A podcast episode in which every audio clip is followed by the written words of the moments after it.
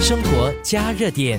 如果你目前正想寻找新的工作，你了解公司在聘请你时会有哪些考量吗？我觉得呃，公司考量的最关键点离不开技能了啊，你对公司的贡献技能。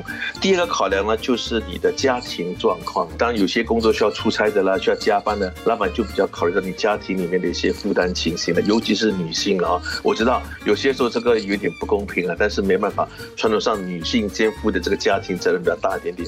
第三个就是体能的状况了。如果是年纪比较大的人呢，一些体力活比较多的话呢，公司的确会比较。多点考量的，那你是否清楚在面试时对方问了哪些问题是求职者可以选择不回答的？听新加坡人力部核准工作优化人资顾问钟俊元怎么说。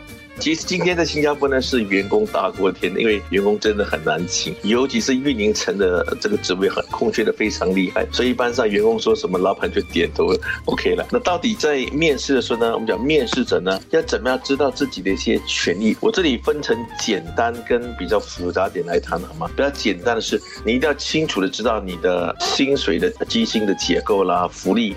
年假、职责、工作环境是怎么样的啦？它到底是一个比较男性化还是女性化的工作环境啦？还有公司所给予的呃培训了哈。那紧接着就讲的比较高深一点点了哈。有哪一些资料你可以在面试的时候不给的？我知道我问过几个做猎人的公司朋友讲说，照片可以不给。但是我也问过很多人资部的主管，他们都说，学说如果在面试时候呢不敢给照片，他们一基本上都不看，因为他们显示出他们不顺服条规了哈。所以这个呢，你要个人去选，到底要给照片还是不给照片啊？我们讲哪些资料你可以不给的，一个就是你的个人资料，好像说你的上班的交通的安排情形，你可以不讲；你的政治立场你可以不讲；你宗教立场你可以不讲。那如果你不是患上那种很严重的长期疾病呢，甚至你的医药背景你也可以不讲。当然这里也包括说你。家族的一些病例，你可以不讲，因为有些人需要照顾年长的父母亲啦，或者是家里有一些残疾的孩子啦。你如果先讲出来，那公司可能就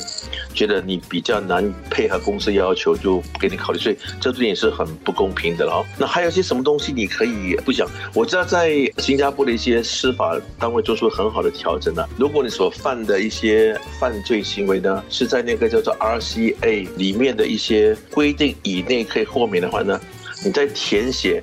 你曾经有犯罪记录吗？你可以选择没有。哦，所以是严重罪你就不要提。但是有些雇主也比你更厉害，他他不填写你有犯罪记录吗？他填写你曾经被法庭判过刑吗？OK，那这方面你就必须要坦白的回答，不然就构成了欺骗罪了哦。一些群里你要讲不讲？你可以保留你对前雇主的呃看法，你甚至可以不用直接说出你寻找新工作的理由，又或者是你可以不用说出以往在工作中你所犯。的一些失误，这些就是求职者要懂得避重就轻的地方。薪金待遇方面，又要如何开口？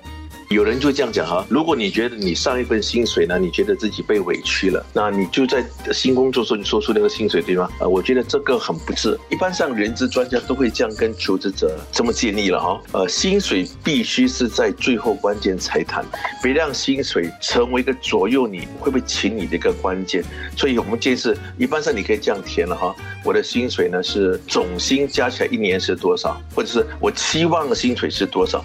不要太快就亮出底牌。因为当底牌之后呢，恐怕你就没有进一步的讨论的空间了。但有些人会讲这句话了，说我可以接受公司的某些薪水的安排，但是这是谈判阶段才出招，不能够很快就变成呃定死的一个方法。但是我觉得你可以讲说，呃，你的薪水呢是介于三千到四千五之间，我觉得很好，不要马上就让对方拿这个把你给定死。我举个例子好吗？有一次我在咨询一家快递公司的时候呢，我就看到他的人事主管在很快的翻阅这些求职者的信。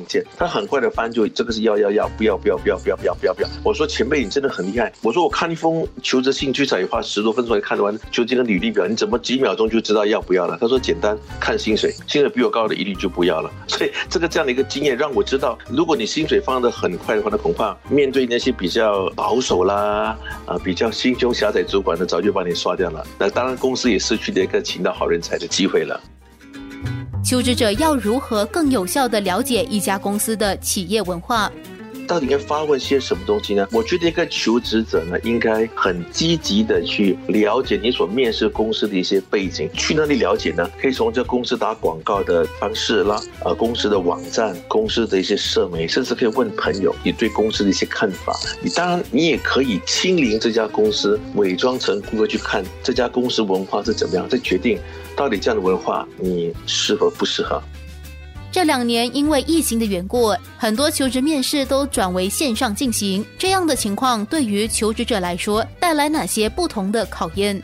我觉得对年纪比较大的员工来讲呢，呃，线上的一些操作啦，呃，我觉得的确是有点对他们有点处在劣势了哈。那对年轻人来讲，恐怕就比较得心应手一点点了。不妨就多练习几次，熟悉线上的一些工具，让自己可以很轻松、很自然的对答。包括在线上呢，看某些资料，可能你都不擅长用的话呢，恐怕你就大打折扣了哈。但是我这里要跟一些主管讲好吗？呃，线上的测试尽管很高效，可以看到一个人的言谈，但是未必看得了你的举止。好像说你怎么走进去的，你走路姿势是怎么样的啦，当然就你就完全看不到了。找一份工作，不管是线上线下的呢，因为纸始终包不住火的，你总有一天会跟你的同事、你的上司直接面对面，所以一定要做好充分的准备。